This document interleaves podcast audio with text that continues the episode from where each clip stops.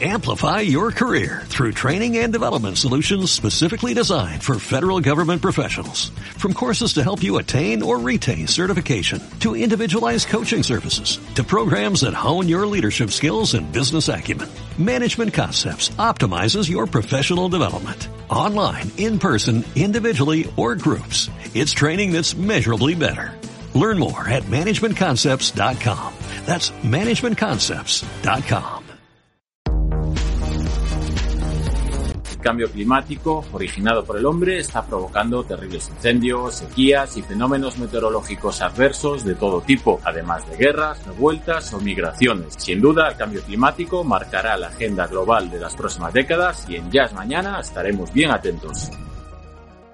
Hola, ¿qué tal? Bienvenidos y bienvenidas a un nuevo programa, ya es mañana, el programa sobre ecología que hacemos todos los jueves a las 8 de la tarde en el canal de Twitch de Spanish Revolution. Hoy tenemos un programa muy especial porque tenemos con nosotros Antonio Arechavala. Para los que no lo conozcáis, él es geólogo y también especialista en temas de transición energética, eh, cambio climático y demás. Y es una persona que no se muerde nunca la lengua. Así que bueno, hoy vamos a hablar con él largo y tendido. Vamos a comentar las noticias que traía por aquí. Y nada, vamos a darle paso inmediatamente. Hola Antonio, ¿qué tal? Muy bien, ¿qué tal? ¿Cómo estáis? Buenas noches. ¿Se le escucha Antonio por ahí? Me dicen, sí, ¿verdad? Vale, perfecto, todo bien. Eh, bueno, me acabas de dejar a cuadros diciéndome que eres de Vigo. yo, yo soy de Vigo natal y, y esto es una sorpresa para mí, grata sorpresa. Sí, sí, nací en Vigo. Resulta que mis padres estaban de viaje porque, bueno, mis padres le mandaron a, a vivir ahí una temporada por el trabajo que tenía y allí me tocó salir. Y allí nací, en la calle García Barbón había una clínica y allí... Mira tú, casualidades de la vida. Bueno, tú eres eh, geólogo de, de formación. Eh, ¿En qué punto llegas a interesarte por los temas de ecología, cambio climático y demás? Es decir, ¿cómo, ¿cuál es tu, tu proceso? Bueno, realmente todo el tema del cambio climático, eh, ecología y tal, pues, yo creo que eso desde, desde pequeño me lo inculcó mi padre y bueno, y también mi padrino, que era un, un hombre muy ecologista, aparte que leíais mucho en Vigo, por ejemplo. Era Fernando Quesada el que hacía los chistes, unos chistes con mucha sorna, en la que reivindicaba mucho parte de, de, del, del, modo de vida ¿no? de, de, la gente de los pueblos. ¿no? Eh, yo creo que se vivió en, la, en casa toda la vida, pero en cuestiones de transición energética, y de, bueno, el problema de los combustibles fósiles y todo esto, yo entré por, por um, casi, casi, por, por, igual por el fracking, porque fue cuando empecé a estudiar el problema del pico del petróleo y todo esto, eh, eh, previo a, a, que se hiciesen los primeros debates en la comunidad de Cantabria sobre lo que iba a ser, el embrión de lo que iba a ser la futura ley de cambio climático y de transición energética, pero sobre todo la ley anti-fracking, de la que esto nos gustaba mucho escuchar cuando iba a dar las charlas a Madrid y tal, se daban la mano todos los sindicatos, los ecologistas en acción, compañía, con el Partido Popular que estaba en ese momento en el poder en Cantabria. Entonces era muy gracioso ver a, a, a sindicatos anarquistas eh, de la mano con ecologistas en acción y otra, Greenpeace, etcétera, y con el, por ejemplo, con el, el, consejero de industria, ¿no? Del gobierno de Cantabria del Partido Popular. Era muy gracioso. Curioso. Y esto lo llevabas, lo exportabas a Madrid y no querían escucharme, que ellos lo que querían oír era que había medio millón de perroflautas en esa comunidad, ¿no? Y no era verdad.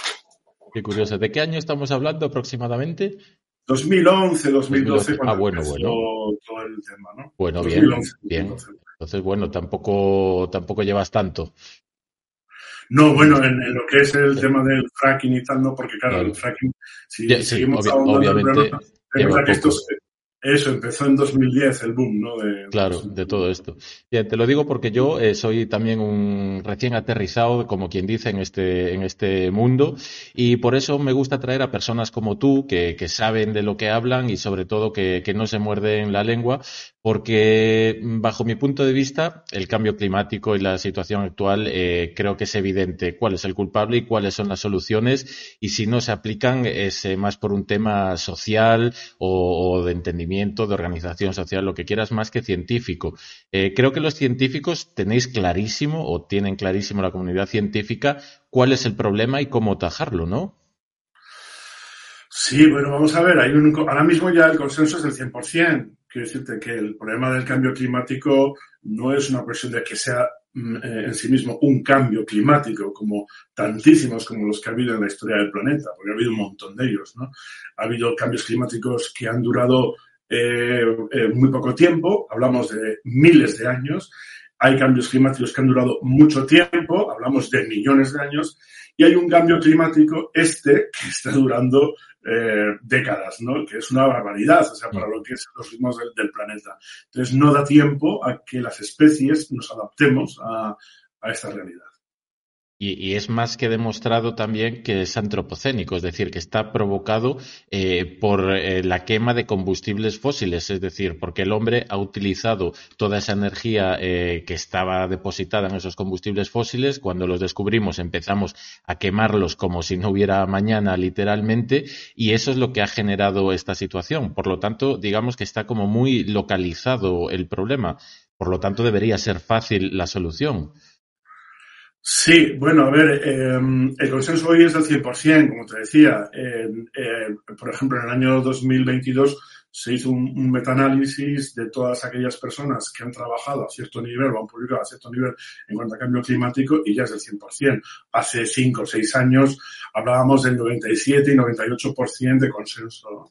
Eh, lo que pasa que, bueno, cuando eh, había intereses, eh, sobre todo de la industria fósil, por, por presentar esto, te ponían uno y uno, como si fuesen uno a favor y otro en contra, como si fuesen equidistantes, es decir, pero en realidad no, había uno por cada 99 eh, que habían estudiado el problema de que el, cambio climático se debía a cuestiones antropogénicas. Ten en cuenta que ahora mismo en el planeta hay unos 40.000 pozos de petróleo y cada pozo de petróleo equivale a quemar aproximadamente una selva de Amazonas. ¿Eh? O sea, eso, eso es la fuerza que tienen los combustibles fósiles.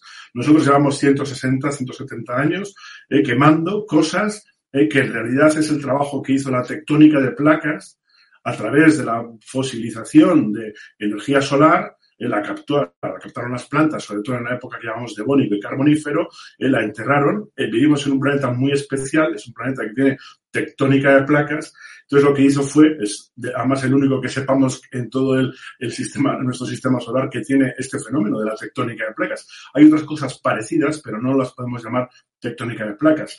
Esta, esta energía solar, esta energía solar retenida en los cuerpos vivos, se fue enterrando eh, y fue, se fue recociendo, se, se convirtió en hidrocarburos y de repente un día apareció hace poco, hace muy poco tiempo, un bicho que andaba por aquí a dos patas y se la encontró a coste cero. ¿eh? Ese trabajo que duró 100 millones de años, hoy lo estamos quemando a un ritmo de unos entre 1 y 2 millones de años del trabajo de la tectónica de placas todos los años. Es decir, para que una idea del volumen que supone eh, todo esto, porque claro, hay mucha gente que es negacionista en este sentido. Hay muchísima todavía que dice que sí, sí, que lo ha habido siempre, pero no es culpa del hombre. Bueno, solamente con las cifras que te doy, de, que estamos quemando eh, todos los años tantísimas selvas del Amazonas a través de los de los pozos de petróleo y que cada año quemamos eh, dos millones de años del trabajo de la tectónica de placas, se entiende que, claro, que nuestro basurero favorito, que es la atmósfera, también la hidrosfera, por supuesto, eh, se están llenando de una cosa que no existía hace 160 años, que se llama residuo. Porque mientras la, la relación energética y económica con el planeta fue circular, todo volvía otra vez al, ciclo, ¿no? O sea, el, molino movía el agua, eh, producía el trigo, ese trigo se lo comían los seres humanos, además utilizaban, yo qué sé, pues animales, que su estiércol, todo eso volvía siempre, el mismo agua volvía otra vez a la atmósfera, volvía a llover. Toda esa relación circular. El ciclo de vida sostenible, que es lo que buscamos un poco ahora, ¿no? Que ya era así antes fíjate, de un cuerpo que tiene 300.000 años, ¿no? Y solamente hace 150, 160 años rompimos ese, ese círculo y empezamos a meter unas cosas que llamamos no renovables. Con lo cual aparece por primera vez en la historia una cosa que se llama residuo. Eso no lo puede absorber el planeta. la cuestión está que esto fue creciendo, creciendo, creciendo. Llegó aproximadamente en los años 20 del siglo XX a mitad y mitad, mitad circular, mitad no circular y ahora estamos en prácticamente 90 no circular, no renovable, y solamente el 10% es circular y es renovable. Aquí lo, me lleva esto a que, digamos, eh, el consenso científico que hay en torno a esto, que se ve clarísimamente esta, esta forma de entender la realidad, choca frontalmente, eh, bajo mi punto de vista, con el consenso social o político o de los medios de comunicación. Es decir, da la impresión de que están por un lado los científicos y por otro lado los medios de comunicación y los políticos moldeando la opinión pública. Y parece que hay como un abismo entre ambos. Es decir, cada vez eh, queremos, eh, digamos, saber más eh, en el aspecto científico, queremos creer más a los científicos, queremos abordarlo, pero mm, ¿por qué crees que hay esa diferencia tan grande entre lo que realmente la ciencia humana sabe y lo que la mayoría de los seres humanos saben? Bueno, a ver, me has tocado el alma, porque esto es un tema que he venido tratando hace mucho tiempo. De hecho, cuando yo era el delegado del Colegio Oficial de Geólogos en Navarra, una de las propuestas que hice fue encuentros y seminarios entre periodistas y científicos, de tal forma que lleguemos a entendernos porque muchas veces nosotros hablamos como unos lenguajes muy esotéricos, se los mandamos a los periodistas y los pobres periodistas ponen, ponen unas barbaridades en los, en los periódicos, en los medios de comunicación y luego encima nos quejamos, ¿no? Como si la culpa fuese de ellos. Ellos son periodistas, ellos no tienen por qué entender que en el paleozoico pues pasó no sé qué cosa o que en el, o que una formación rocosa del Cretácico. Bueno, hay dos canales de comunicación que funcionan a nivel, por ejemplo, de grandes obras hidráulicas, de transición energética, de grandes obras de, todo tipo. Entonces, una cosa es lo que dicen los medios de comunicación que están en manos directamente, así de claro, del capital que está o que va a invertir o que va a sacar tajada o va a sacar rendimiento de estas grandes obras, por ejemplo, grandes obras o grandes planteamientos o grandes proyectos a largo plazo como los Next Generation Europa o los fondos de recuperación y resiliencia, que es un lenguaje. Y luego hay otro lenguaje que no, que es distinto, que es el que hablamos los científicos. Y podemos tener un debate, incluso airado si quieres, porque hay alguien que tiene un cierto interés o porque esas eh, grandes empresas pagan a, a ciertos científicos. Y luego hay pues gente excesivamente honesta, si quieres, que no se vende y que además somos pobres y entonces conocemos perfectamente todos los puntos de vista, pero nosotros no vamos a salir nunca en los grandes medios.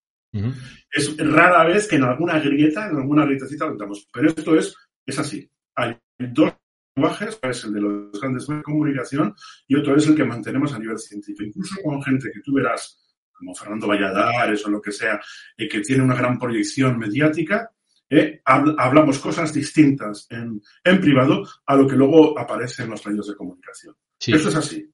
digo, no solamente con cuestiones de cambio climático o transición energética, sino, por ejemplo, con grandes intereses en obras hidráulicas, en hospitales, en lo que sea. Bajo mi punto de vista, yo creo que el hecho de que muchas veces os cortéis los científicos a la hora de, hablar de estos temas eh, viene dado porque, digamos, que parece que hay también consenso de que el problema es el sistema capitalista en sí. Es decir, eh, crecer infinitamente en un planeta finito es total y absolutamente imposible y desafía todas las leyes de la física, de la lógica y, todo lo que quieras. Entonces parece, de alguna manera, que, si estos mensajes antisistema, anticapitalistas o de buscar nuevos modelos no encajan directamente en medios de comunicación que están en manos de grandes empresas que también tienen intereses en el mundo inmobiliario, de las armas o de cualquier otro. Entonces creo que por ahí van poco los tiros también, es decir, esa voz de algún modo se silencia o, se suaviza y yo creo que incluso muchas veces se hace autocensura, decir, bueno, pues no voy a hablar de esto porque sé que entonces no voy a poder volver a hablar de esto o voy a crear controversia y de algún modo como que se mete debajo de la alfombra este tema y hablamos de mil cosas pero al final nunca vamos al fondo del problema. Pues sí, tú lo has explicado muy bien, es, tal cual. Es decir, tenemos un problema de concepción de una realidad social que se, que se construyó sobre lo que acabo de comentar hace 160 años, sobre la eh, abundancia de energía no renovable, ¿eh? de, de, recursos en general no renovables, ¿no? Eh, eso nos dio la idea de que, éramos omnipotentes y que podíamos estar creciendo económicamente, eh, socialmente, eh, materialmente, siempre, siempre, siempre. Pero no caíamos en la conclusión de que somos ya unas cuantas generaciones, más de diez, las que hemos vivido en este ambiente. Pero este ambiente no era el natural. Esto era una anomalía histórica. El ser humano tiene 300.000 años. La historia tiene 5.000 años. Esto solo ha sucedido en 5.000 años, me refiero de historia. Antes de 5.000, que es cuando apareció la escritura, hablamos de prehistoria. ¿no? Desde estos 5.000 años han sido en, un 97% de su tiempo, eh, siempre han tenido esa relación circular de la que comenté antes. Y solamente el último 3% del tiempo hemos roto ese círculo. ¿eh? Esto quiere decir que de alguna forma toda la biomasa en la que incluimos el trabajo muscular de los animales, el de los esclavos, fue sustituido directamente con los diferentes combustibles fósiles? No, porque hoy, por ejemplo, tenemos el mayor número de esclavos de la historia. Tenemos 30 millones de esclavos, muchos de ellos son niños, aproximadamente 10 millones trabajan en el sector textil de un señor gallego que todos conocemos, ¿no? que tiene mucho dinero. Eh, por ejemplo, es un, es un ejemplo, ¿no? Eh, es verdad, vivimos en un sistema que se montó y se diseñó sobre esas bases y ahora esas bases empiezan a tambalearse, o es decir, simplemente las agotamos, con lo cual hay un cambio. Entonces, eh, apuntamos directamente al capitalismo y al crecimiento. Hay que decirlo abiertamente. El problema está que esto no entra en las mentes que se esculpieron y estudiaron dentro de lo que fue, sobre todo, la, la segunda mitad del siglo XX y parte de, la, primera, si quieres, la primera eh, década ¿no? del siglo XXI, ¿no? que fue el del boom, boom, boom, boom, crecer, crecer, crecer. Y entonces, claro, esa mente esculpida que hasta 2008 no se da cuenta de que algo ha reventado, eh, pues no entiende eh, que, no se, que no podemos vivir en un planeta que tiene ciertos límites, no solamente físicos, es finito, es finito en cuanto a recursos, es finito en cuanto a muchas cosas, en cuanto a la capacidad de absorción de ese desecho que te he comentado que apareció hace 170 años, en cuanto a muchas cosas. Como comenta por aquí Baiturok eh, en, los, eh, en nuestro chat, dice, más bien parece que todo es culpa de un sistema económico, es por la era del capitalismo, llamado capitaloceno. Sí, a ver, el, por ejemplo, mira, hace en el año 2018 el primer, el primer congreso eh, nacional que se hizo desde el punto de vista mm, amplio y cultural, no solo geológico, no estratigráfico, sobre el antropoceno, en que hablamos claramente de capitaloceno, eh, también de angloceno, también de machoceno. Eh, hablamos de muchas. Sí, sí, es verdad, porque todos tienen esa componente. Eso se hizo en, en, la Universidad Autónoma de Madrid, lo promovió Jorge Richman y me, y me llamó para que, bueno, diese el toque geológico, ¿no? Mi momento estelar fueron cuando presenté las sales del Himalaya, eh, que había tenido un botecito que, tengan, que pone allí, esta sal tiene 250 millones de años, pues está tan de moda y la, la, recomiendan tanto los grandes cocineros, eh, que, que es genial, pero es que ves que pone que se me había, se me había caducado en el año 2000, no, o me iba a caducar en 2019. Qué casualidad. Sí, sí, qué casualidad, ¿no? Después de 250 millones de años me caducaba a mí, ¿no? Bueno, este, estos son los, eh, así funciona el capitalismo, ¿no? Y así funciona, efectivamente, eh, vivimos en el capitaloceno. Realmente, eh, ¿podemos hablar geológicamente, estratigráficamente de un antropoceno? Pues no, porque no existe como punto estratigráfico. Todavía no tenemos puesto el clavo, no, la, Sociedad Estratigráfica Internacional no ha dicho esto es el, índice que tenemos por ejemplo, pues varios indicadores, ¿no? Puede ser los huesos de pollo, las primeras eh, explosiones radiactivas, el, hormigón armado es un, gran elemento que podría formar parte de los fluidos de hormigón. Hay muchos eh, que están candidatos ¿no? para marcarlo. Pero realmente eso quiere decir que no existe el antropoceno, pues no, que es lo que yo decía allí en el, en el, Congreso.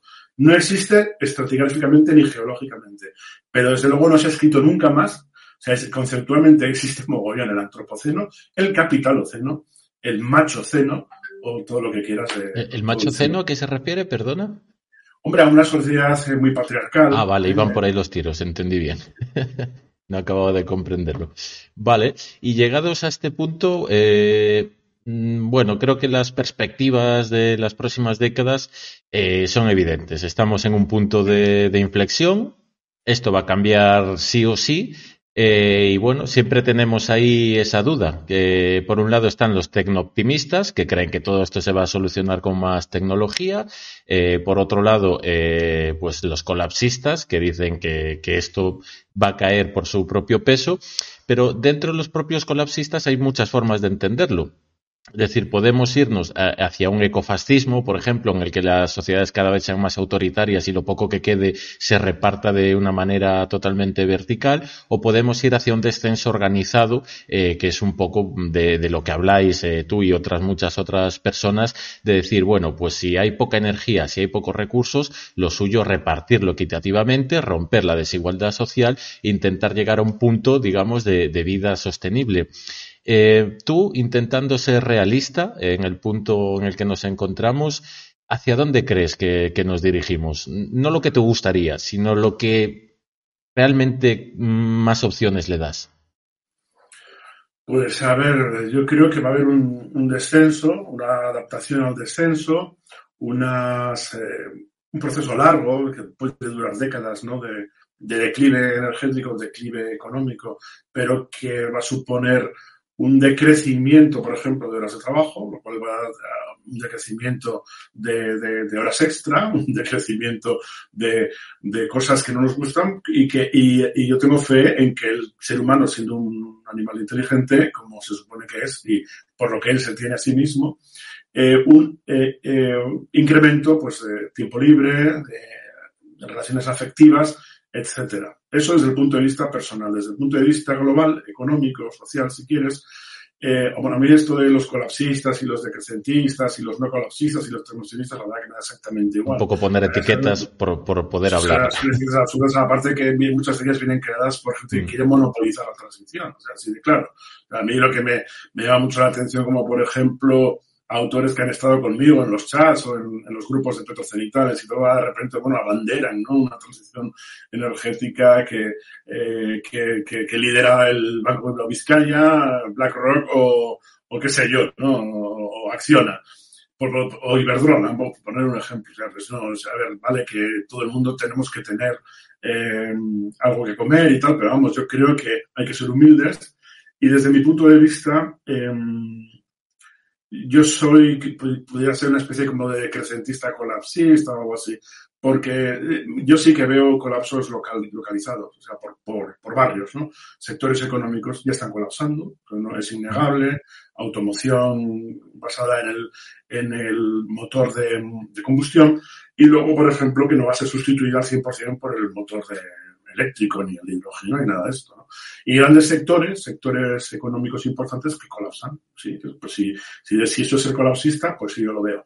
Decrecentista también. ¿Por qué? Porque sí que veo una, una, disminución que ya estamos viviendo también en lo que es el, el metabolismo general de, toda la sociedad. ¿no? De hecho, bueno, no tienes más ejemplo que, que, ver cómo ha funcionado el, consumo energético español en, en, la, en, los últimos 20 años. Ves que llega un culme, que es 2008, y desde ahí empiezas a bajar. Es decir, vas bajando. Luego sí que se maquillan cosas como el PIB y tal, como si fuese un indicador muy importante, que lo es para ciertos economistas, pero, no sé, eh, nos vamos, nos vamos un poco como, como retrayendo, ¿no? En, cuestiones económicas. Lo cual va a tener un, una, un impacto importante también en lo que es la distribución de un Estado tan centralizado como el español.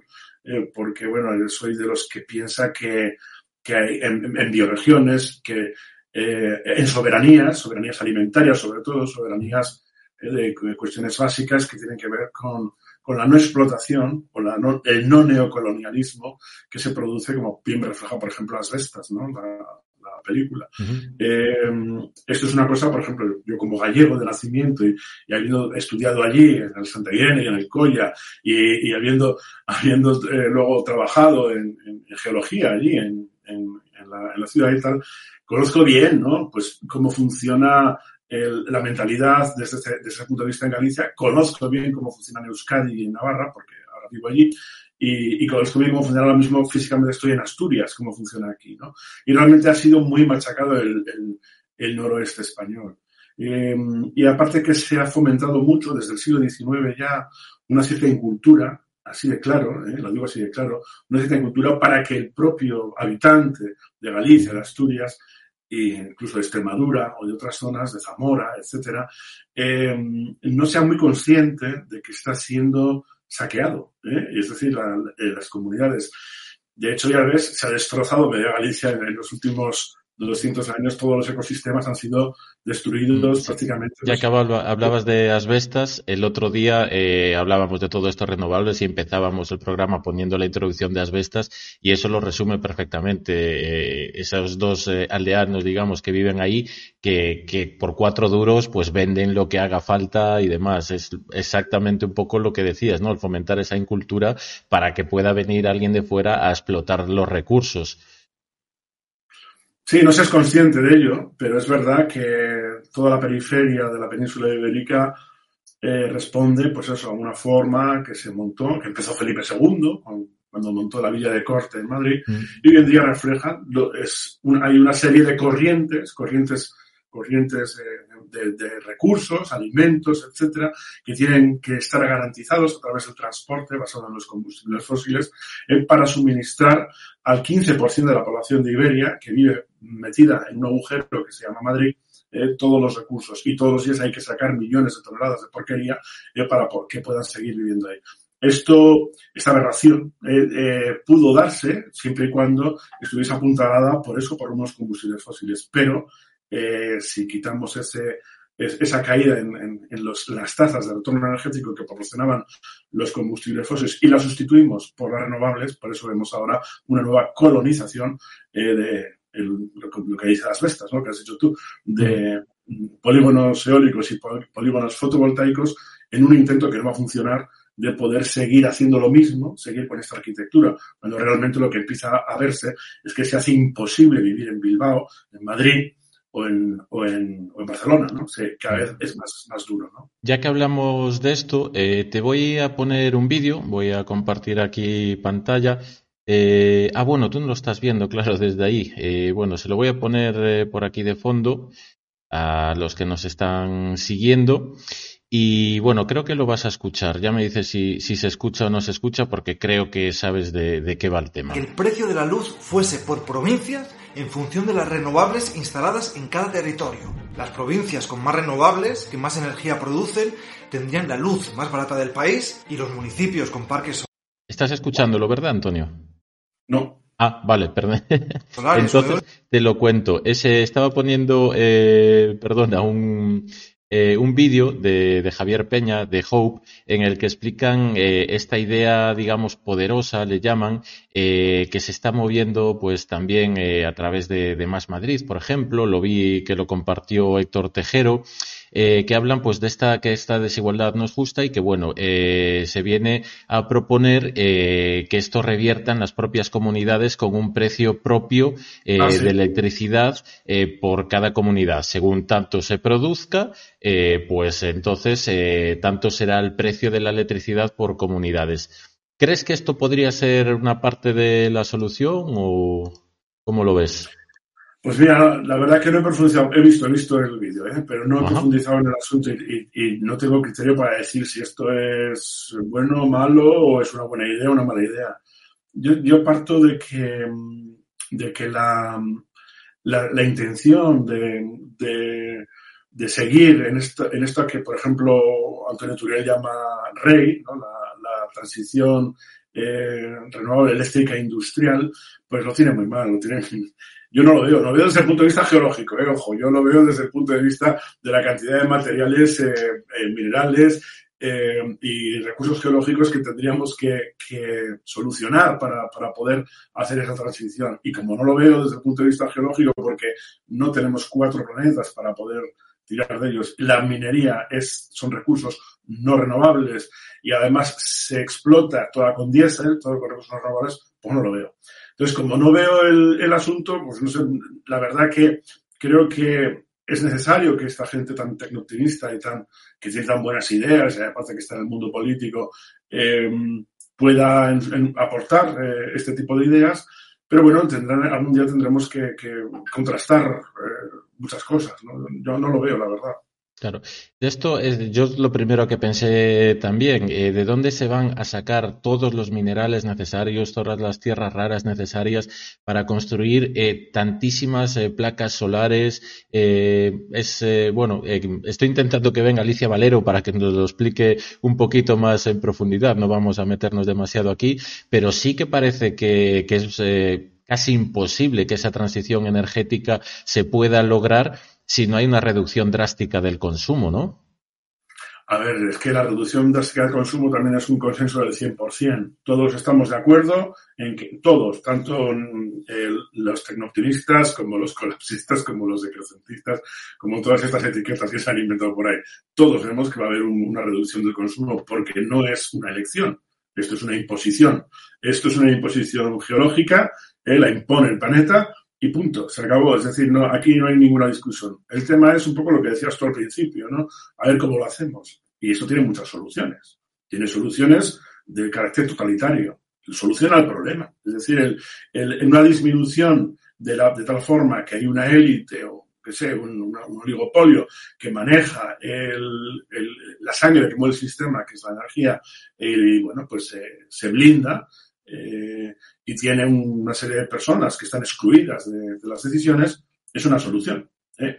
Esto eh, Carlos Taibo explica muy bien con el, término de ecofascismo, el mismo Jorge Riexman explica muy bien también con el término de ecofascismo, conlleva un colapso para la gente que está excluida, pero no es colapso para la gente que está dentro.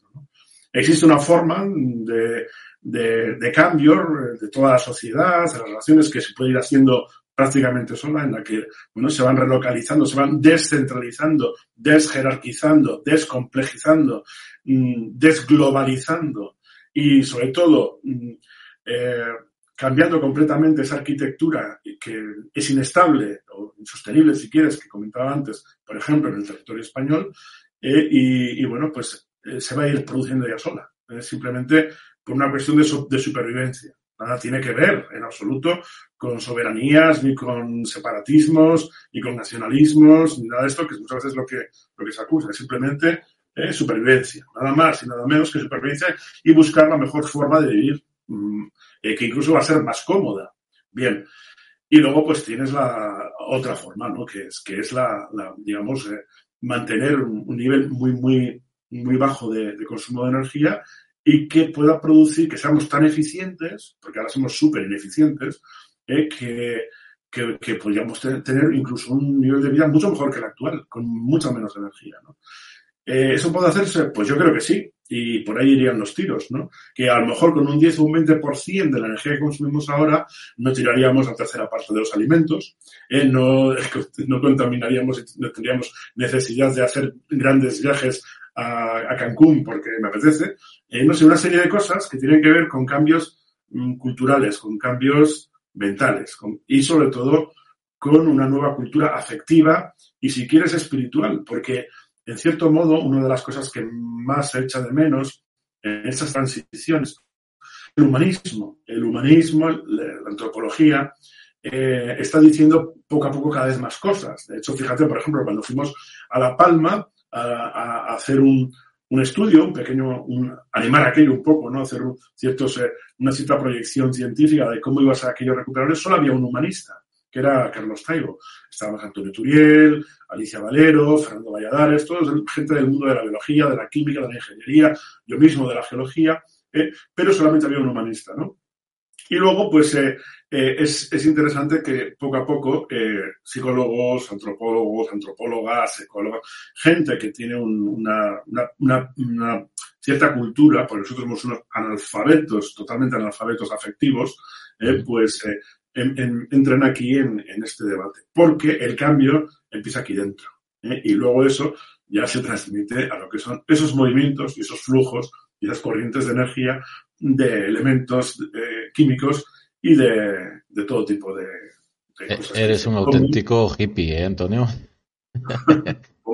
No, no, yo estoy totalmente de acuerdo. Me refiero a que estas ideas de que el cambio empieza eh, en la mente del propio ser humano y en su forma de vida, eh, parece que es señalado como que es cosa de hippies, que el sistema tiene que seguir existiendo tal y como es y que se tiene que adaptar y demás. Pero yo estoy plenamente convencido de que sí que es así, que, que es imprescindible de que el cambio se produzca en nosotros mismos y de que aceptemos de una vez que por consumir más no vas a ser más feliz, que por estar trabajando 40 horas a la semana no vas a ser más feliz. Es decir, tenemos tan metido en nuestro cerebro que el único forma de vida es el que conocemos que nos da un poco de miedo, ¿no? Este, este cambio. Estamos como alizados ante todo esto porque es decir, bueno, es que si esto se cae va a ser eh, un desastre total y absoluto, pero no, puede ser todo lo contrario, puede ser la oportunidad de, vivir de una forma pues eh, eh, más feliz, más digna, más atada al suelo, llámalo un poco como quieras.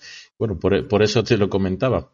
Nos pregunta por aquí, por ejemplo, TV Zurda, ¿cómo se empieza la desconstrucción?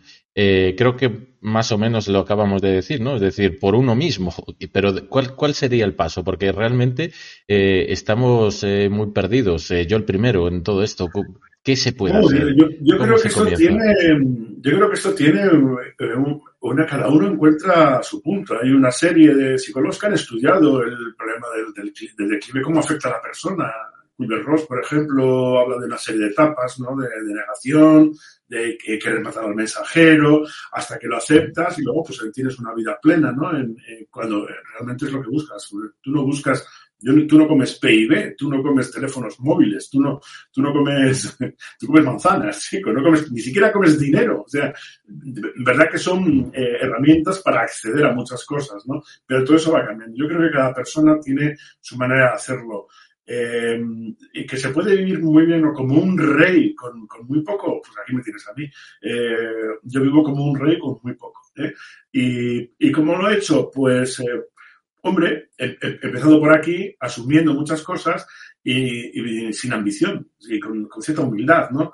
A ver, es verdad que no, yo no puedo ir a dar lecciones de, humildad a, Palestina ni a Kenia, a, gente. Pero dentro del mundo que me rodea, pues, pues a ver, eh, he aprendido a vivir con mucho menos. ¿eh? Yo desde que trabajaba en la universidad hasta que pasé al paro y del paro me dedico ahora mismo a, dar charlas o, a estas cosas, a colaborar con universidades, con estamentos oficiales o lo que sea, eh, he bajado mucho el nivel económico, muchísimo. ¿Eso ha influido en mi estilo de vida? Prácticamente hago lo mismo, eh, y, incluso soy más feliz. Y de hecho, mi felicidad se encuentra en no haberme tenido que, doblegar ni vender porque pude hacerlo, ¿eh? ojo, ante las, por ejemplo, exigencias o las amenazas que tuve en su momento por eh, tener que decir una cosa que no era verdad. y bueno, pues no me negué a ello. Bueno, pues luego en el tribunal gané porque ahí, bueno, pues tenía, tenía mis razones, ¿no? y ellos tienen sus razones económicas, pero no siempre las razones económicas son las más importantes. Entonces sí que te puedo decir que yo ahora soy mucho más feliz eh, viviendo con menos. Pero bueno, es mi caso, ¿eh? Hay gente que igual no lo podría soportar, ¿no? Me alegra mucho escuchar esto, la verdad. Yo la verdad es que estoy en el mismo punto. Yo vengo del periodismo y, por no querer callarme muchas veces muchas cosas, pues he llegado a un punto en el que digo, pues mira, eh, todo fuera y hago lo que me dé la gana y vivo con poco. Vivo a las afueras de Vigo en una casa con mi huertito y demás y la verdad es que estoy contentísimo con el cambio y creo que es un poco hacia donde la gente debería ir, a darse cuenta de, de que eso, de que el dinero no se come, no te hace feliz y, nada por el estilo. ¿Y cómo duermes? Hablemos de dormir. ¿Cómo duermes? Ah, yo como un del tirón. Hacía mucho que no, hacía pues mucho que no dormía así. La, verdad es que Eso es lo más importante. Dormir, dormir como un Yo, si me, me tiran y me apetece dormir 8, 10, 12 horas, las duermo. De hecho, durante la pandemia era una auténtica marmota. Llegué a, hubo días que iba a dormir 3 o 4, 14 horas entre pitos y flautas. Yo ahí, yo ahí no llego. Ojo, el, el, gallego hizo, hizo mucho, ¿eh? Bueno, eso ayuda. Comentabas antes las presiones que, habías tenido, incluso legales y tal. Me imagino que hablamos de Yesa, eh, ¿no? Sí, sí, preguntaban por aquí eh, que te pregunte sobre Yesa, pero bueno, me imagino que, podríamos estar hablando horas y, que no tiene mucho que ver, pero no sé si quieres comentar algo al respecto. O... No, mira, es otro, otro ejemplo, por ejemplo, que hubo dos canales. Bueno, existen todavía dos canales de comunicación. Uno es el que proyectan los medios de comunicación, sobre todo en Navarra y en, y en, y en Aragón. Eh, también algunos medios de tirada nacional. Y luego hay otro que es el que mantenemos los científicos, que no tiene nada que ver en absoluto, ¿no? Es muy gracioso, es exactamente igual lo mismo. Bueno, simplemente allá, por 2013, cuando hubo una cosa que eh, llamamos, a llamar en las escuelas de ingeniería civil, por ejemplo, de Monterrey en México, la de Santander o la escuela de, Oviedo de geología, eh, la catástrofe de 2013. Un momento que rompió a 120 metros de profundidad se obligó a romperse, se la forzó a romper y eso era irreversible, ¿no? Pero se ha querido seguir hacia adelante con grandes inyecciones de dinero y no se consigue paralizar aquello, ¿no?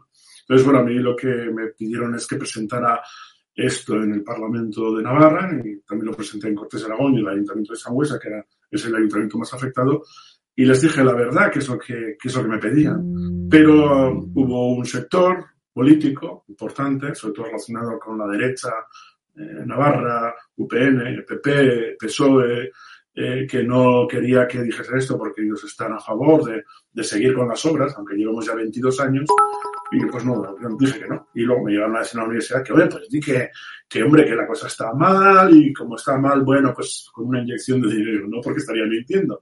De no, hombre, no, que es que se va a entregar en 2017. Digo, no se va a entregar en 2017.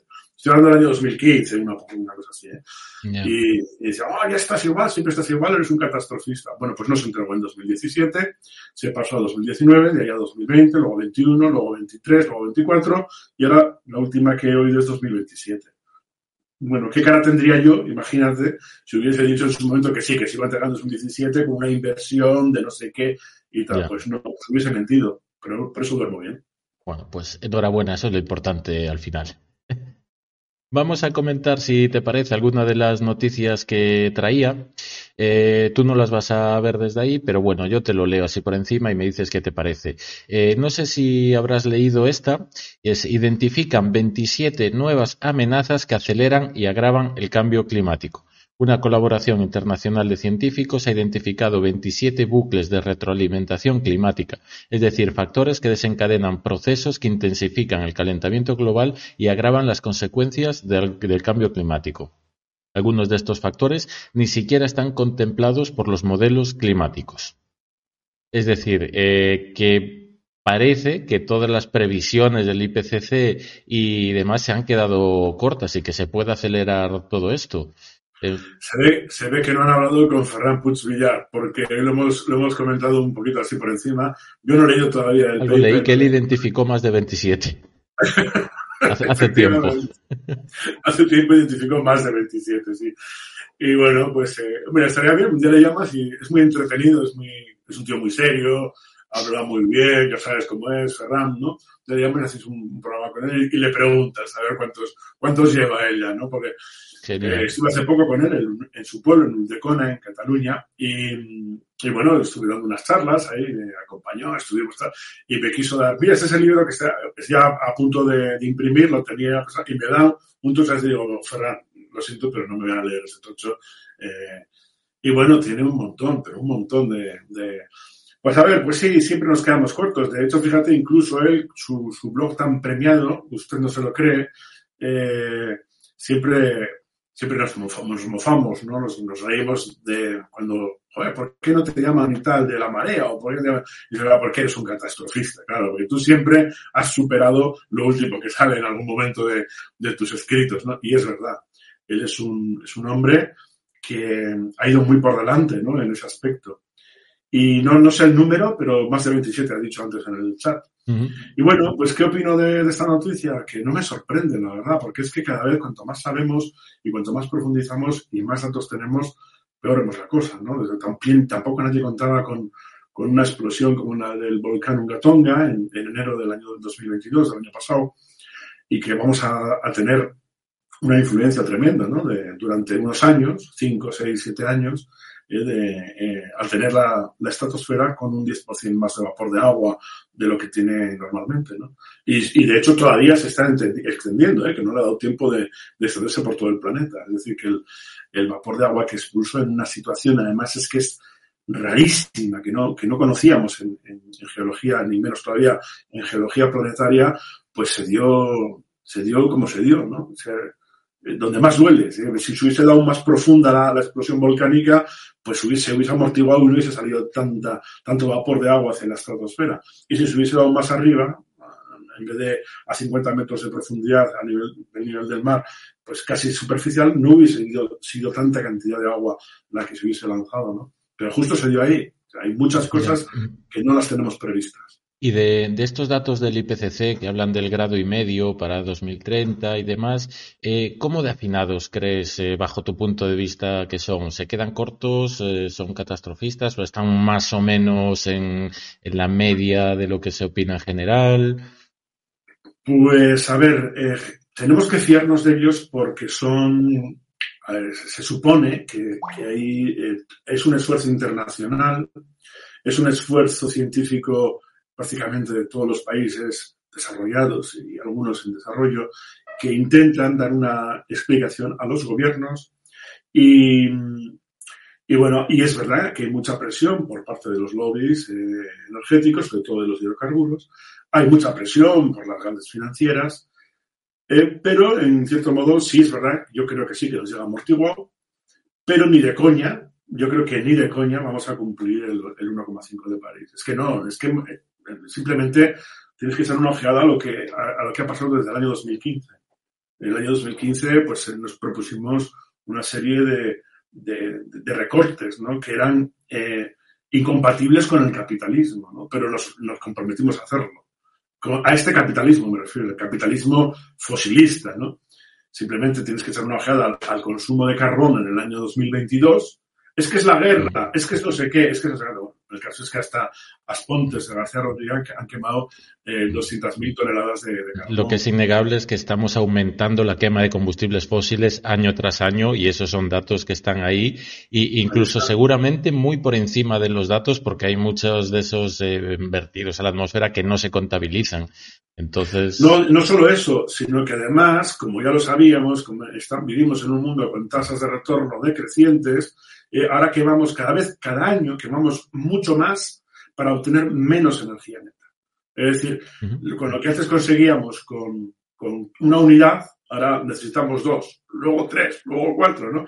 Entonces, mucho de lo que quemamos se va a la atmósfera, pero no repercute en el desarrollo de la sociedad. Ese, ese es, estamos atrapados en, como la reina roja de Alicia en el País de las Maravillas, que cada vez tiene que correr más deprisa para mantenerse en el mismo sitio. ¿no?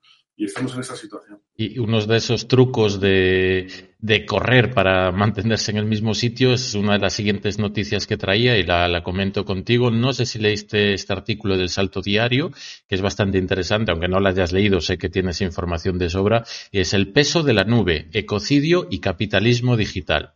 Las operaciones materiales necesarias para el funcionamiento del capitalismo digital, incluso para algo tan mundano como subir contenidos a la nube desde un teléfono móvil, entrañan un profundo y devastador impacto ecológico.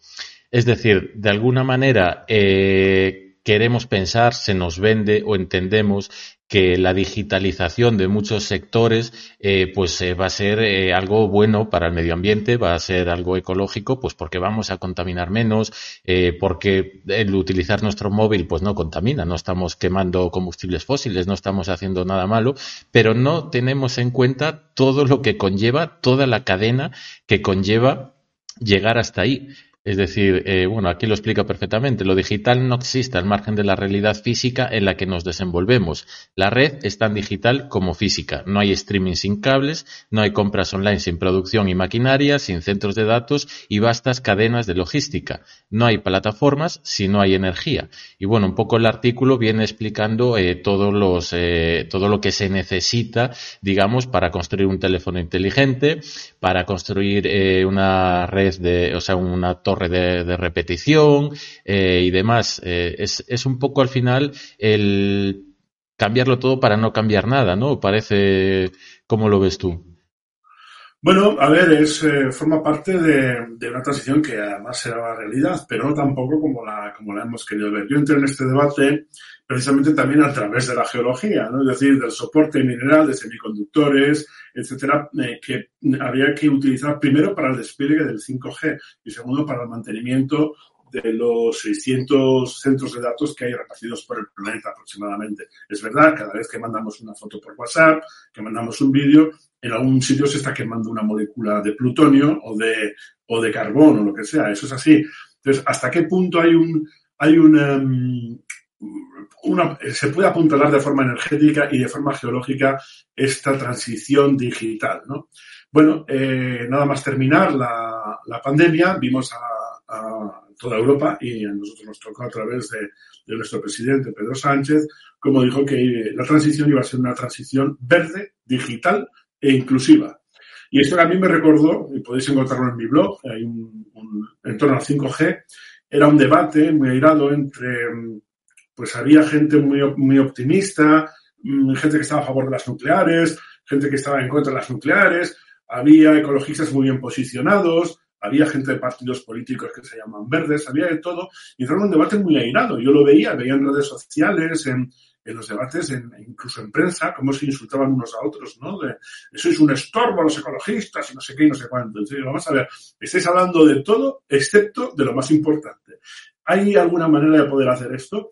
De ahí, bueno, escribí un artículo que se llama En torno al 5G, fue una aportación muy sencilla desde el punto de vista geológico, en el que, bueno, recopilé información de varios sitios y, y llegué a la conclusión de que no hay eh, recursos eh, infinitos para hacer global un 5G eh, por todo el planeta. Primero porque hay que multiplicar por 100 todas las estaciones base, hay que multiplicar por 100 el consumo de minerales y de semiconductores, hay que multiplicar por 100 un montón de cosas y hay que multiplicar un montón el gasto energético. Y esto lo conocen los ingenieros de telecomunicaciones que saben que incluso optimizando, bueno, resulta que es que había también un, un, trabajo muy bueno del sector minero que había participado ¿no? en, el, en, en, el, debate ya en 2015. Ellos se imaginaban que para el año 2025 íbamos a tener unos procesadores, memorias RAM y, y bueno, incluso repetidores y centros eh, de, base de datos con eficiencias del orden de mil veces mejores que, que los ordenadores que utilizábamos en el año 2015. Y llegaron a la conclusión de que en el año 2050 iba a ser necesario para mantener solamente el mundo y el soporte digital ¿eh? toda la energía que se consumió en el año 2010. ¿eh? El mundo entero, para todo. ¿Eh? Y eso es muy gracioso, porque el año 2010 es un año fantástico. Es, yo siempre hablo del año 2010 como un año que supone un ecuador en la, en, el, en la historia del planeta, en la que está involucrado ya el ser humano. Pues bien, este sector minero eh, llevó la proyección al año 2070 y llegó a la conclusión de que en ese momento, en el año 2070, toda la energía consumida desde el año 2010 hasta el año 2070 sería necesaria para mantener todo el soporte digital. Eso quería decir que el planeta estaba frito ya.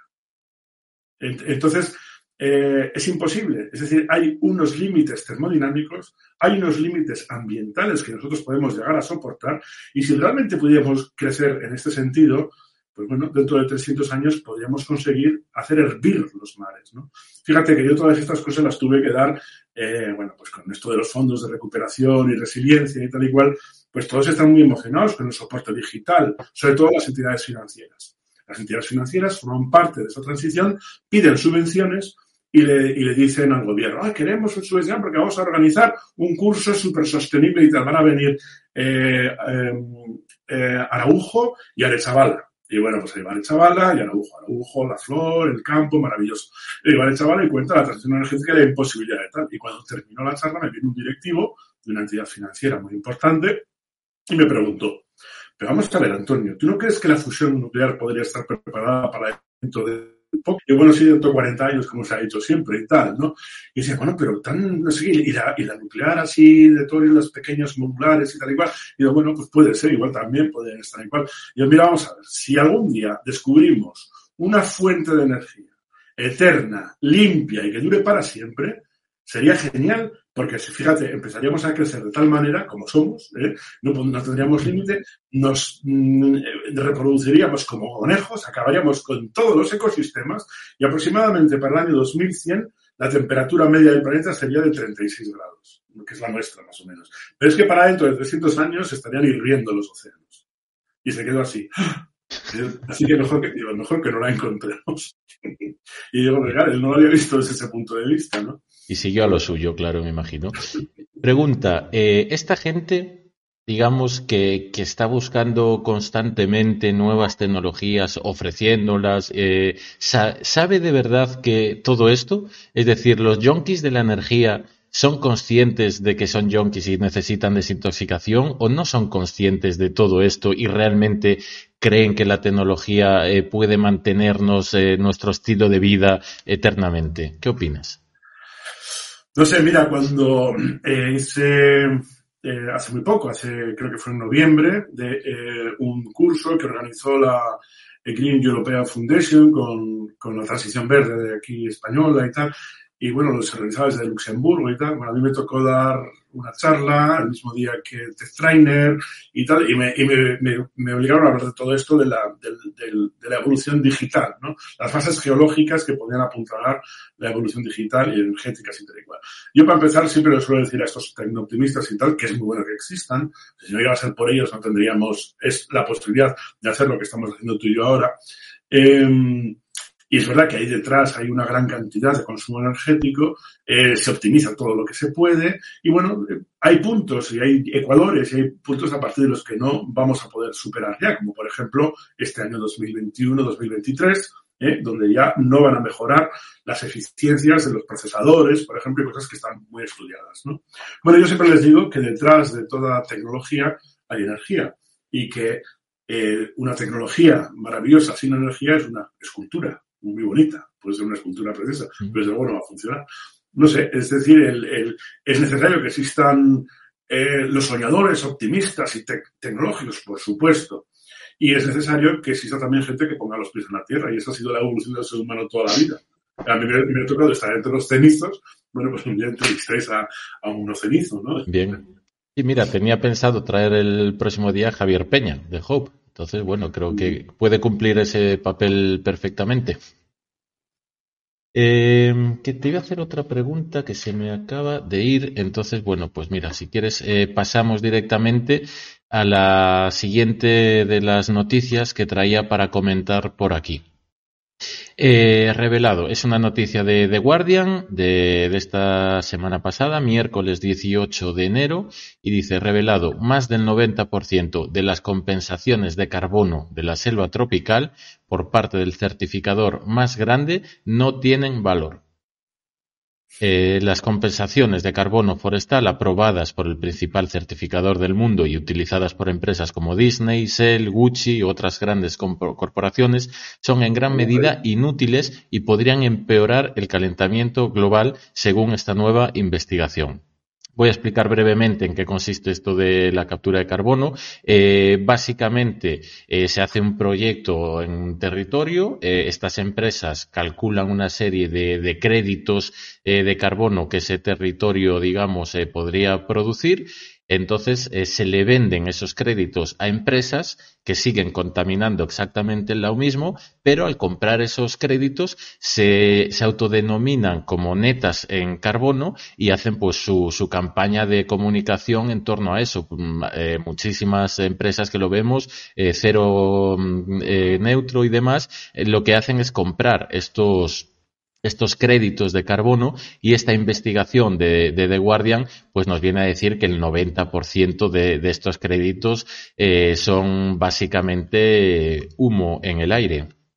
Eh, no sé si tienes información al respecto, lo voy a pasar aquí por el chat para que, es que pueda es ver que todo el mundo. Dicho todo. A ver, eh, yo invito a todos que estén escuchando esto, a los, a los, que lo vean y tal, o a ti mismo, o a cualquiera que abra ahora mismo Google, simplemente abre Google y que mires abajo del todo de lo que pone en la página de Google.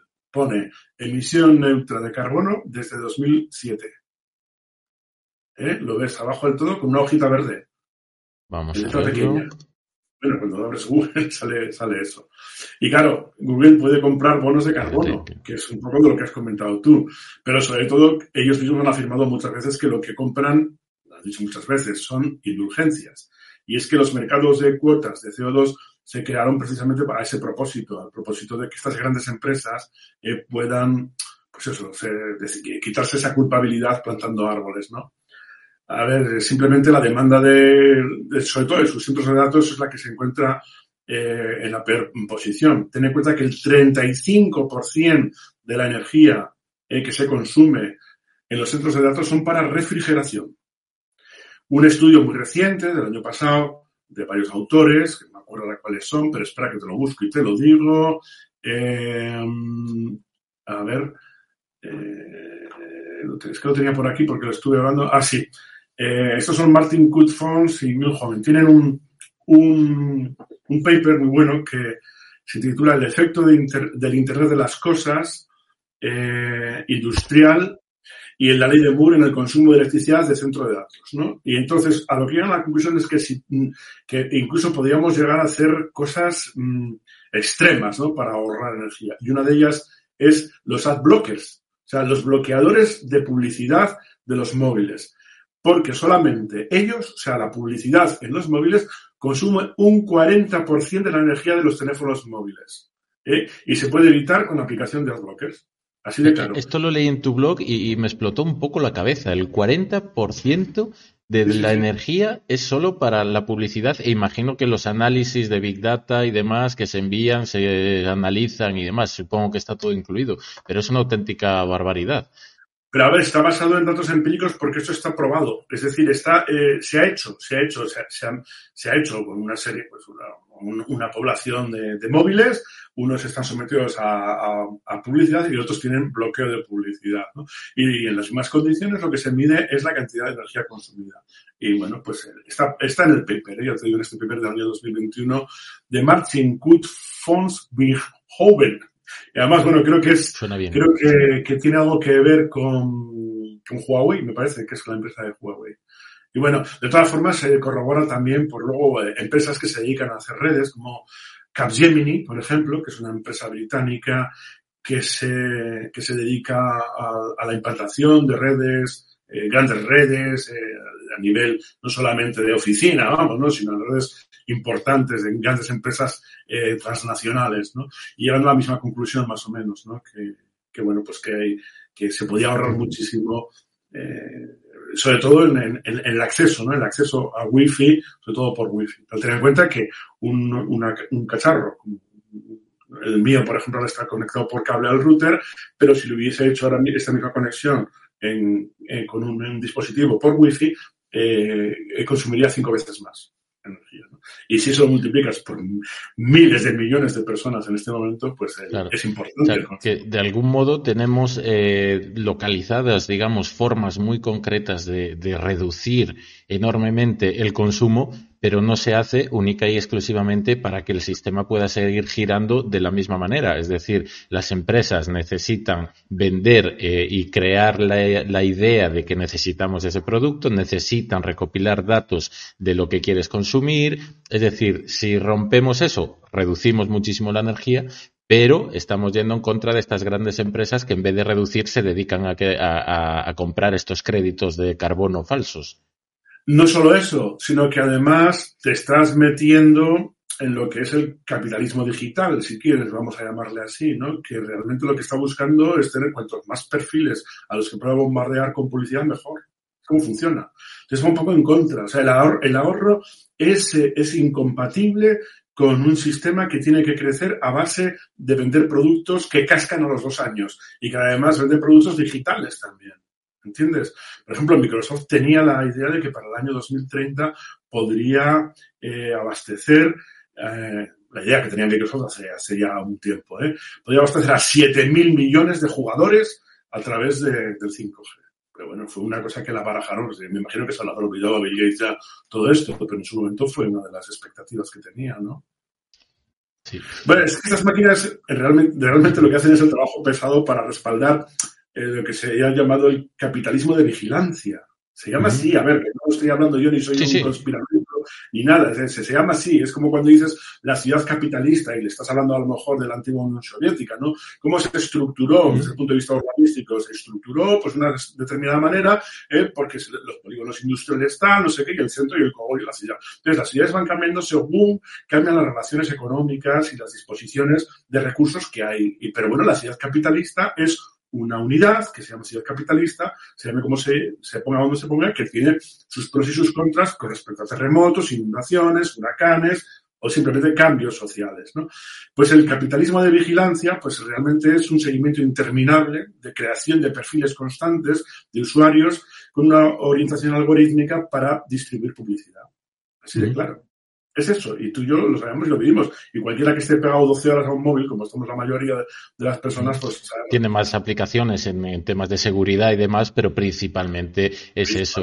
Y, y, ya que hablas de esto, de, de ciudad, de, de, capitalismo de vigilancia y demás, te voy a sacar eh, otro tema eh, que está dando mucho que hablar estos días, que es la ciudad de los 15 minutos. Es decir, es algo que ya eh, que no es nada nuevo, es decir, es lo que sucedía de toda la vida, que tú únicamente puedes vivir en lo que puedes llegar andando, digamos, es vida de proximidad. Pero se está, digamos, sacando eh, muy eh, a colación sobre todo esto, se está aplicando en París, se está empezando a aplicar en, en Barcelona, en Pontevedra, pues siempre ha sido un poco así. Es decir, esa idea de que debemos vivir a 15 minutos andando de cualquiera de los servicios eh, básicos que necesitemos. El colegio, el ir a la compra, el médico y reducir así drásticamente eh, eh, la contaminación pues por el exceso de, transporte y demás. Esto, eh, que puede parecer bastante lógico en un cierto punto, está sacando mm, a la extrema derecha, pero vamos, que, que, están diciendo que esto es confinamiento climático, y te estoy leyendo textualmente un artículo de, de Objective, del 22 de diciembre de 2022, en el que un tal Velarde Daoiz, que yo pues no conozco, eh, viene a decir que, que, esto es una forma de, de, que tiene la Agenda 2030 de encerrarnos en casa, dominarnos y que no sirve absolutamente para nada más que para mantenernos controlados y bajo vigilancia. No sé, yo no sé ni cómo le haces caso a esas cosas. ¿no? Bueno, le hago caso porque mucha gente le hace caso. Es decir, salen medios eh, a los que mucha gente, eh, digamos, se, lo cree, lo, lo, lo asume y, y, aunque no lo asuma, dice, bueno, algo habrá, no sé qué. Es decir, es esa estrategia del... Me imagino que este Velarde Daoiz, que bueno, tiene pinta de seudónimo, pues igual será algún fachilla indocumentado, como la misma palabra vaga la redundancia. Mm. Eh, eh, no, no conocen, por ejemplo, un ejemplo que te voy a poner, que lo tienes muy cerca. Lugo Biodinámico. No sé si has oído alguna vez hablar del proyecto Lugo Biodinámico. No. Lugo Biodinámico, bueno, pues buscáis en Google y encontraréis importación, eh, información muy buena y muy importante. Luego Biodinámico es una experiencia que empezó en 2016 y se dio cuatro años de plazo. Es una experiencia, un proyecto financiado por la Comunidad Europea en la que participa la, la Universidad de Santiago, la Universidad Autónoma de Madrid, eh, no sé qué otra universidad y creo que la de Vigo también estaba metida, bueno, algunas más. Por ahí también, también la Junta de Galicia, el, el, el, gobierno de España, así que bueno, no sé cuánto. Entonces, se trata de, ir buscando varios eh, lugares en Europa en los que se avanza lo que va a ser la ciudad del futuro, no de los 15 minutos, sino incluso más de relax, ¿eh? de la ciudad de las horas de vivir bien, ¿no? del comer lento, del, de respirar aire puro y del no tener picos de, de, de, grandes temperaturas por arriba y por abajo. Verás, luego biodinámico empieza en 2016 como una propuesta urbanística, pero también conceptual, en la que eh, trabajan humanistas, científicos, biólogos, geólogos, arquitectos y de todo. Por ejemplo, en tema de arquitectura se promociona mucho un material sostenible, eh, con cierta capacidad que no sea pasarte de, esa sostenibilidad que es la madera, ¿no? Y hay nuevos, nuevos barrios que se construyen con madera.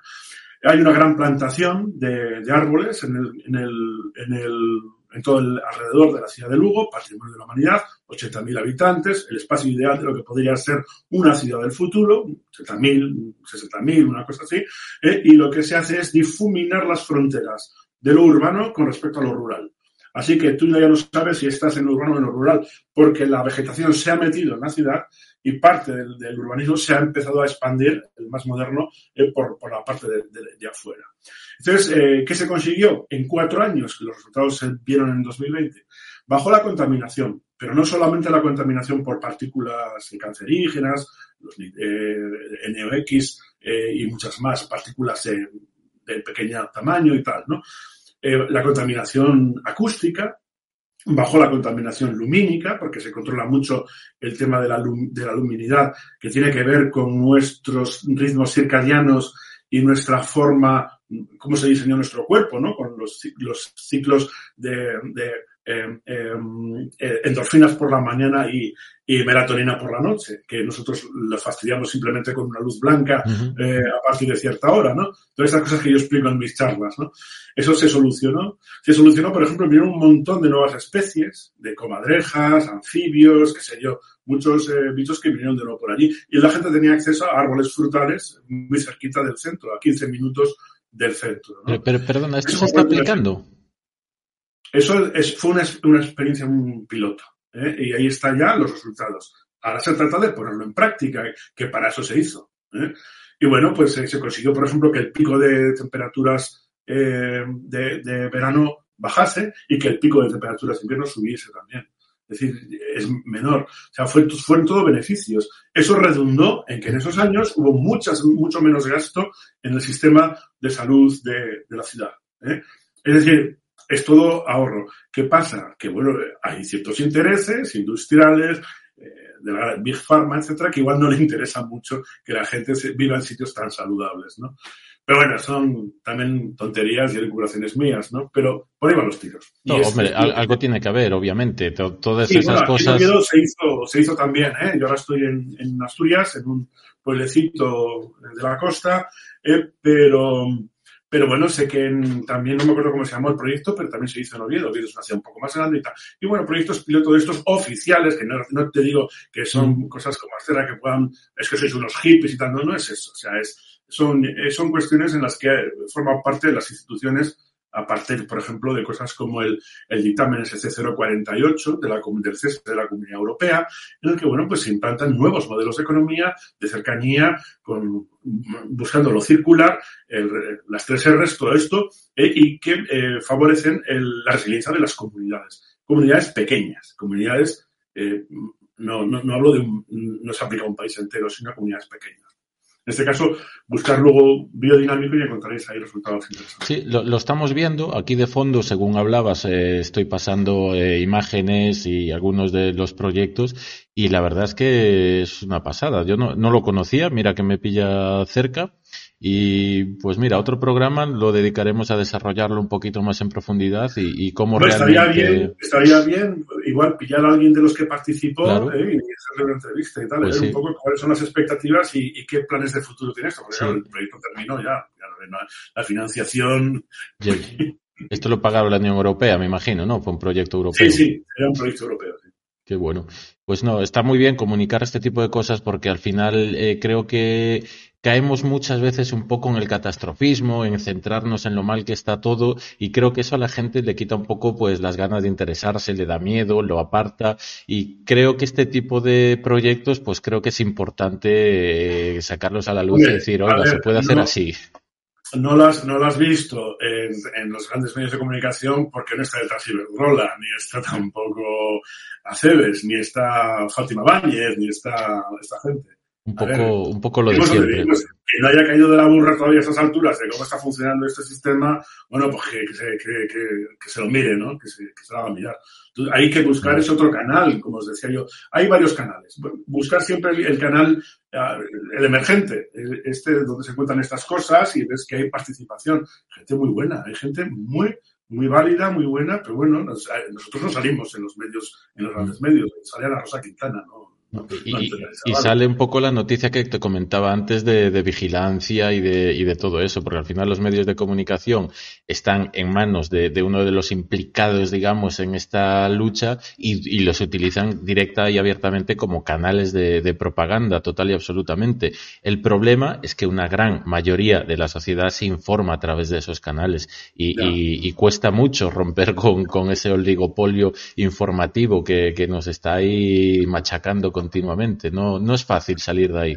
Bueno, pero para eso estamos los que creemos que esa transición amable, esa transición eh, eh, austera, si quieres, que lo va a ser, ¿eh? pero más afectiva, menos WhatsApp y más jugar al dominó, menos ir a pagar con la tarjeta en, la, en, la, caja donde yo me pago yo solo y más abrazos, esas cosas, pues estamos aquí dando guerra porque creemos en ello. Si no, ¿qué pintaría o sea, si yo creyese en el mm. colapso, no hay nada que hacer, todo va a colapsar, todo se va a ir a la mierda, pues ¿qué coño pinto yo aquí? ¿O qué coño hago dando charlas básicamente todas las semanas? Durante el año 2022 habrá dado cuarenta y tantas charlas, ¿no? Y este año pues he empezado a tope también. Y bueno, te llaman mucho porque cuentas las cosas, las dices como, como las, yo puedo estar equivocado, ¿eh? puedo tener muchas equivocaciones, pero como ves, como bien decías al principio, no tengo pelos en la lengua. Aparte que doy pelos y señales y nombres propios y apellidos. Igual un día me encuentro una bomba bajo el coche, quién no sabe. ¿eh? pero eh, es así. Y, hago algún daño, estoy haciendo algún mal en, decir lo que, lo que creo que es mi verdad. Voy a pecho descubierto. Ya sé que me atacan los falsas y todo eso, pero me da igual. Tiene una cosa muy buena, bloquear, ping, y ya está. ¿Has recibido amenazas eh, directas, aparte de lo de Yesa y demás? ¿Te has sentido alguna vez de decir, mira, paso, o esto es demasiado ya? No. ¿No? profesionalmente no. Sí que me han, me han invitado a, a soltar alguna mentirijilla, pero no, no lo hago. Bueno, yo eh, creo que se te ve que no iba a colar y por eso igual no te, intentaron influir demasiado. Mira, hay, un, hay, una cosa que yo creo que el, el, yo tengo un cerca, es lo que me dicen, es muy extraño. Yo soy muy grandón, soy un tío muy, soy como un yeti, soy una especie de, de hombre de cromañón, un neandertal o algo así, ¿no? Y luego la gente cuando me conoce dice, joder, pero si es que eres más bueno que el copón, pero de primeras asusto. Y es verdad, luego cuando me veo en los vídeos al lado de otras personas, digo, joder, es verdad, es que soy un poco el Yeti, ¿no? Y parece como que, ¡guau! voy a comer a la gente, ¿no? Entonces, eso sí que ahí, yo lo entiendo, y me lo dicen mucho, sobre todo mujeres. Mujeres me lo dicen mucho porque ellas tienen un, un, un igual un concepto del, del, medio físico, yo abarco mucho, o sea, eh, ocupo mucho espacio, soy muy grandón, soy muy, y ocupo mucho espacio, ¿sabes? Y, y yo lo noto. Y entonces, igual eso a, a, a gente que entonces cuando digo las cosas así a lo bestia y tal, sé que asusto un poco, ¿no? Yo porque soy muy bruto también hablando, soy muy bestia. Entonces, de, digo las cosas, entonces otro día, por ejemplo, en, Pamplona, estábamos dando una charla, Antonio Turiel y yo, y luego me dijeron, a ver, es que eh, hay una gran diferencia entre luego presentar las cosas a Antonio Turiel y cómo lo haces tú. Tú eres mucho más cruel. tú eres mucho más cruel. Me dijeron, joder, no jodas. Y dice, sí, no, es que vas, bueno, Antonio es un tío súper educado, súper generoso, es tan grande como yo, además, ¿eh? que dice que somos los dos dos, dos monstruos ahí, ¿no? Y, y, y, es verdad, o sea, él es, él es más, más fino, si quieres, o más, más suave diciendo sí. las cosas. ¿no? Aún vi antes, la, vi antes lo, esto del BBVA que, que subieron hace poquito Fantástico. y está estupendo. No sé cómo lo pudo colar en ese canal y la verdad es que esa tranquilidad con la que habla y, y ese bienestar que, que, hasta tranquiliza, te está hablando de cosas terribles, pero de alguna manera pues te, te tranquiliza, no, a ver, es que tienen que estar las entidades financieras, al fin y al cabo, es, un poco también estos días, eh, bueno, hemos visto a los ministros, al presidente del gobierno y tal, de decir, por favor, por favor, no subáis el precio de los alimentos ahora que hemos bajado el IVA y no sé qué y tal. Eh, así no funcionan las cosas. Por favor, una entidad financiera no te va a bajar la hipoteca.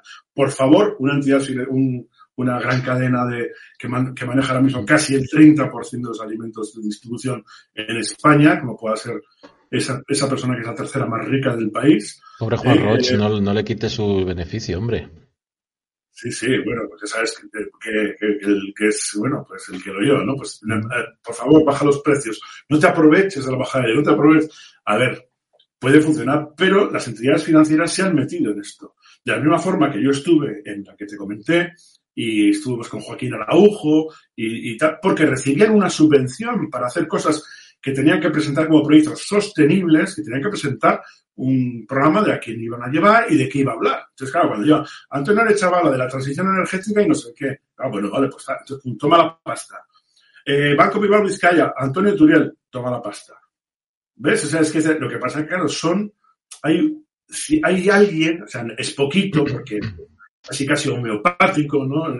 Nuestra presencia en, los medios, eh, pero poco a poco vamos conquistando algunas cosas que a veces ni soñando, ni en, los sueños más húmedos podíamos pensar que podemos transmitir ese tipo de mensajes al Banco Bilbao Vizcaya, a, una, a, Caja Navarra, a la Caja Rural, qué sé yo, imagínate, ¿entiendes? Es imposible. Sí. Banco de Santander. Justo tengo de fondo eh, una noticia que quería también comentar de esta semana, del 22 de febrero. Iberdrola también bate récord de beneficios, 4.339 millones de euros en 2022. Es decir, es un poco pues de, todo esto de que estamos hablando, de hay crisis climática, crisis financiera, eh, los ciudadanos lo estamos eh, notando con, la inflación, con mil cosas y vemos como todas las grandes empresas están batiendo años tras año récord de beneficios y estamos viendo como la desigualdad social año tras año se acentúa, cómo desaparece la clase media para solo estar los ricos y el resto de la población entonces, ¿hasta qué punto se puede eh, luchar contra esto desde dentro? O, o, no sé, es un poco lo que decías. Eh, ¿Cómo, ¿Cómo, luchas contra Iberdrola siendo una comunidad energética? Por ejemplo, si los políticos no te defienden abiertamente. Por poner un ejemplo, es decir, ¿cómo, cómo se afronta esto? A ver, si profundizas un poco, un poquito que profundices, verás muchos abusos. Has visto abusos con el uso del agua. Verás abusos el Iberdrola dejó durante los veranos del 2021 y 2022 a mucha gente sin agua, que luego tuvimos que pagar entre todos ¿eh? a, través de cisternas. Pero el beneficio se lo llevaron ellos cuando los pantanos, que habíamos pagado todos, sobre todo nuestros padres y abuelos, eh, eso se les regaló prácticamente para, para que hicieran un buen uso y dieran, dieran un servicio. Pero estos se han subido a las barbas de nuestras barbas. Y nosotros lo legitimamos. ¿eh? Lo legitimamos con nuestro voto lo legitimamos porque somos clientes de Iberdrola, yo no, ¿eh? pero vamos, y yo estoy en una, en una cooperativa energética, eh, pero, pero te quiero decir que es que realmente, o sea, sí, mucho, y nos quejamos en Twitter y en Facebook, oh, para que no sé qué, no hay derecho, eh, que nos han robado por aquí y por allá. Y es verdad, nos han robado. ¿Qué pinta Fátima Báñez en Iberdrola? ¿Qué pinta Antonio Carmona en Iberdrola? Mientras estábamos confinados, ¿eh? mientras estábamos confinados en el año 2020, salió la gran noticia de que Enagas fichaba a, Pepe, a, Pepiño Blanco y a José Montilla, que como todo el mundo sabe son grandes eruditos en cuestiones energéticas. ¿Qué favores les deben? Mira, cuando fue el problema de, de, lo del castor, que yo estuve en el Parlamento de Cataluña, y tal, eh, bueno, pues eh, quién había favorecido todo aquello, pues ya sabemos, Teresa Rivera dio el visto bueno, al impacto ambiental. Avisos del tema de la sismicidad hubo por un tubo. Yo tuve la mala suerte de juntarme con un científico que un año antes eh, escribió en mi blog para mis alumnos de entonces eh, ejemplos de cosas que podían causar sismicidad y ¡pumba! la clavó eh, el proyecto Castor. Al año siguiente empezó, empezaron los terremotos. Em, bueno, todas estas cosas que, tienen que ver con, cómo funcionan las puertas giratorias, eh, eh, tienen una recompensa. No encontrarás, en, o sí, solamente en la vanguardia, apareció solamente en la vanguardia, eh, que habíamos estado el Banco de Santander, que fue el que puso la pasta, José Montilla, que fue el presidente de Cataluña, y el geólogo Antonio Arechavala. Pero el resto de las noticias son solo el Banco de Santander y José Montilla. El geólogo que Desapareció misteriosamente. No, no me aparece prácticamente nada. Yo te digo, nada más que la vanguardia que aún conserva el vídeo en el que salgo yo eh, dando la, respuesta a sus señorías sobre el asunto. ¿no? Este es el problema de las puertas giratorias. Esa gente, en el año 2020, entró en Enagas, que es la, la, la que explotaba el, el, tema del castor. Una cosa que a ti y a mí nos cuesta un pastizal todos los meses ya desde el, desde el año 2018 en la factura de la luz. Y así estaremos durante 40 años, en un total que llegará posiblemente con intereses, y indemnizaciones y tal. Todo el mundo dice los 1.300, 1.500 y pico de millones de euros que se le paga a Florentino, pero no es verdad. Van a ser 4.000 y pico millones de euros que vamos a pagar todos. Lo primero que hice nada más llegar a la, a la Comisión de, de Cambio Climático y Transición Energética, a la que me invitaron en el, bueno, como experto y tal, en el gobierno de Navarra, en el Parlamento de Navarra, fue a hablar sobre el capítulo 5, que era el régimen sancionador. En el régimen sancionador se habla, pues eso, quien contamina paga, eh, es un poco lo de los bonos que hemos comentado, eh, los bonos de CO2, ¿no? Y lo primero que les dije a sus señorías, los tenía todos así puestos por grupos parlamentarios, le dije, me ha gustado mucho la, la ley, la ley está muy bien, eh, sobre todo para los años 80 del siglo XX. Eh, pero ahora mismo llega tarde y no va a solucionar ningún problema. Pero sobre todo quiero centrarme en el régimen sancionador. que contamina paga. Pero también ustedes no ponen nada de aquellas empresas que metan gente de sus partidos políticos en los consejos de administración. Y eso hay que penalizarlo. No se operan las administraciones con esas empresas. Claro, empiezas a ver las caras de los del PP, el PSOE, el PNV y todos estos, y te puedes imaginar, claro, y tenía a los de aquí a H. Bildu, a Podemos y a Izquierda Esquerra muertos de risa, claro, porque está diciendo, joder, para uno que viene y le suelta esa, es que, y es verdad, es verdad o no es verdad.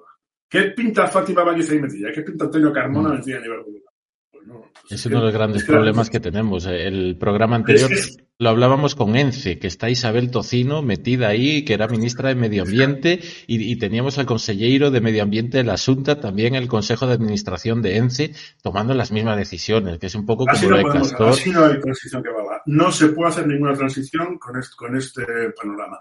Y estamos hablando que ENCE puede ser que explota lo que explota, eh, destroza lo que destroza y hace tal. Pero es que estamos hablando en este caso del, de la sangre que mueve todo el sistema, que es el sistema energético. Todo el sector energético es la sangre que mueve todo el sistema. Mueve a ENCE también.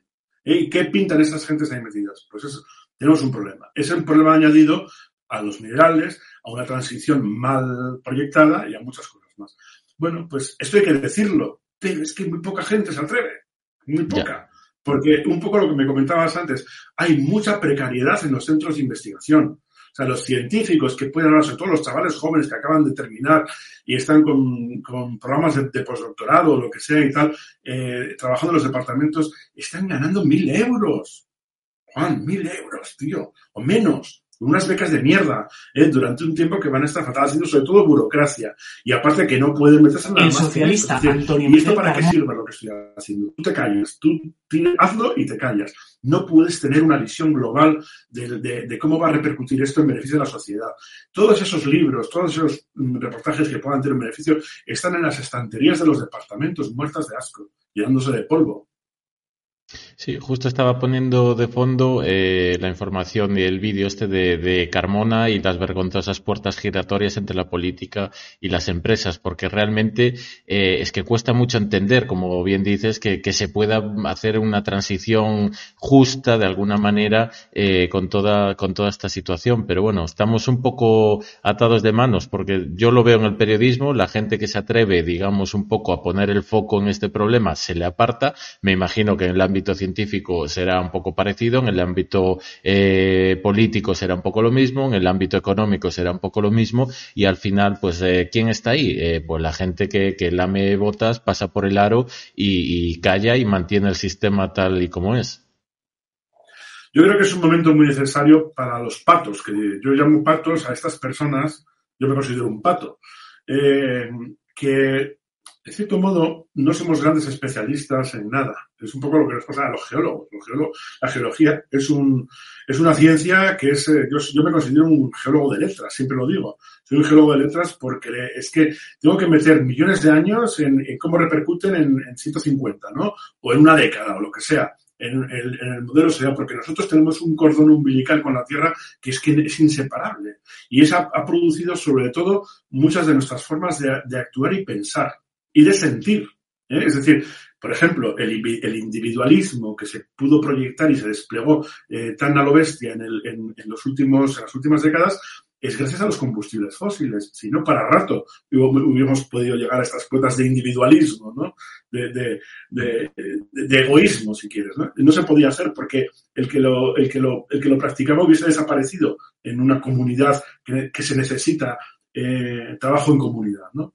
Bueno, pues eh, estas cosas eh, eh, son importantes de, mantener y tener en cuenta. Entonces, los patos somos ahora mismo personas que podíamos, sobre todo si tienes cierta honestidad y capacidad de integración, ¿no? que, que sepas comunicar al gran especialista en renovables con el gran especialista en cuestiones afectivas, psicológicas, con el tal igual. Y unir a, lo, humano, o sea, lo humanista, eh, con, con, lo divino, ¿no? Con, lo espiritual y con lo material y lo científico y los pies en la tierra. Y con esta visión, porque el ser humano tiene tantas dimensiones que no se pueden obviar solamente las materiales, es decir, no se pueden, eh, digamos, eh, subrayar solo las materiales y obviar las, las, las, afectivas, las espirituales, que es que es muy necesario tener esta visión porque las, las comunidades, son lejos Fíjate, no sé si sabes Donella Meadows. Sí. Donella Meadows era la, era la, la mujer de. El informe Meadows, famoso. Eso es. En el año, el año pasado cumplieron 50 años los límites del crecimiento. Eh, Donella Meadows fue la líder que nos dejó en el año 2001, murió de un cáncer. Pero ella fue la que fue dando pautas sobre cómo iban evolucionando hasta el año 2001, por supuesto, eh, todo, lo, que, lo que luego le, dejó el, relevo a su marido, que fue Dennis el que ha tomado las últimas eh, revisiones del año 2012 y las posteriores, las entrevistas las ha hecho él, claro. Pero eh, antes de morir, a Donella Medios le preguntaron dice, oye, ¿tú cuál crees que va a ser era, apuntaban todos a esta década, la década del, 20, ¿no? ¿Cuál crees que va a ser lo peor de la escasez? ¿El petróleo, el carbón, el uranio, el gas? ¿Qué va a ser lo peor? ¿La tecnología? ¿Qué, es lo que peor? Y ella dijo, lo peor va a ser eh, que perdamos la capacidad de prestarnos atención unos a otros y escucharnos. ¿eh? Dijo, eso es lo peor que podemos hacer, porque podemos vivir sin petróleo, sin gas, pero no podemos vivir sin escucharnos, sin querernos y sin, sobre todo sin admirarnos. Y es verdad, es una de las bases, por ejemplo, de la, de la ayuda mutua que ha pregonizado el anarquismo toda la vida, ¿no? La ayuda mutua tiene que ir eh, apuntalada por admiración. Si yo no admiro a, un proyecto, a una persona, si no voy a dejarme la piel en ello, eh, simplemente porque soy esclavo y porque me pagan y lo hago por el artículo 33, lo voy a hacer sin pasión, lo voy a hacer. Por eso es importante el, el volcarse desde todo, toda tu energía espiritual, efectiva, eh, física en la que puedas, ¿no? Bueno, pues eh, no sé, creo que con esta perspectiva global eh, podemos despedirnos, son las nueve y media y creo que tenías una cena por ahí. Y oye, nada, encantado de, que hayas venido, me quedo con esta última idea de que somos seres sociales y de que debemos trabajar ese, ese área y que es lo único que creo que nos puede salvar, como decía Murray Bookchin también, que es un poco en quien nos basamos en este programa. Y nada, que tienes aquí tu espacio para lo que quieras, para cuando quieras y millones de, gracias por entregarnos esta hora y media de tu tiempo, que se me ha pasado volando, por cierto. Muy bien, pues no, gracias a vosotros por contar conmigo. Genial, pues nada, nos vemos y muchas gracias por venir. Un saludo. Un abrazo. Chao. Bueno, pues este era el gran Antonio Arechavala. Creo que hemos ido dando un poco de saltos de aquí a allá, diferentes ideas. No lo teníamos preparado como, como un speech ni nada por el estilo. Pero bueno, creo que ha sido bastante clarificante en algunos puntos y sobre todo me ha gustado este final de que, bueno, al final somos seres sociales y que tenemos que volver a poner los pies en la tierra y trabajar por lo que tenemos delante y, ser optimistas. Entonces, nada, eh, son las nueve y media, lo dejamos hoy hoy por aquí. Nos vemos el jueves que viene a las 8 de la tarde y bueno, que tengáis una genial semana y un fin de semana mejor todavía. Un saludo a todos.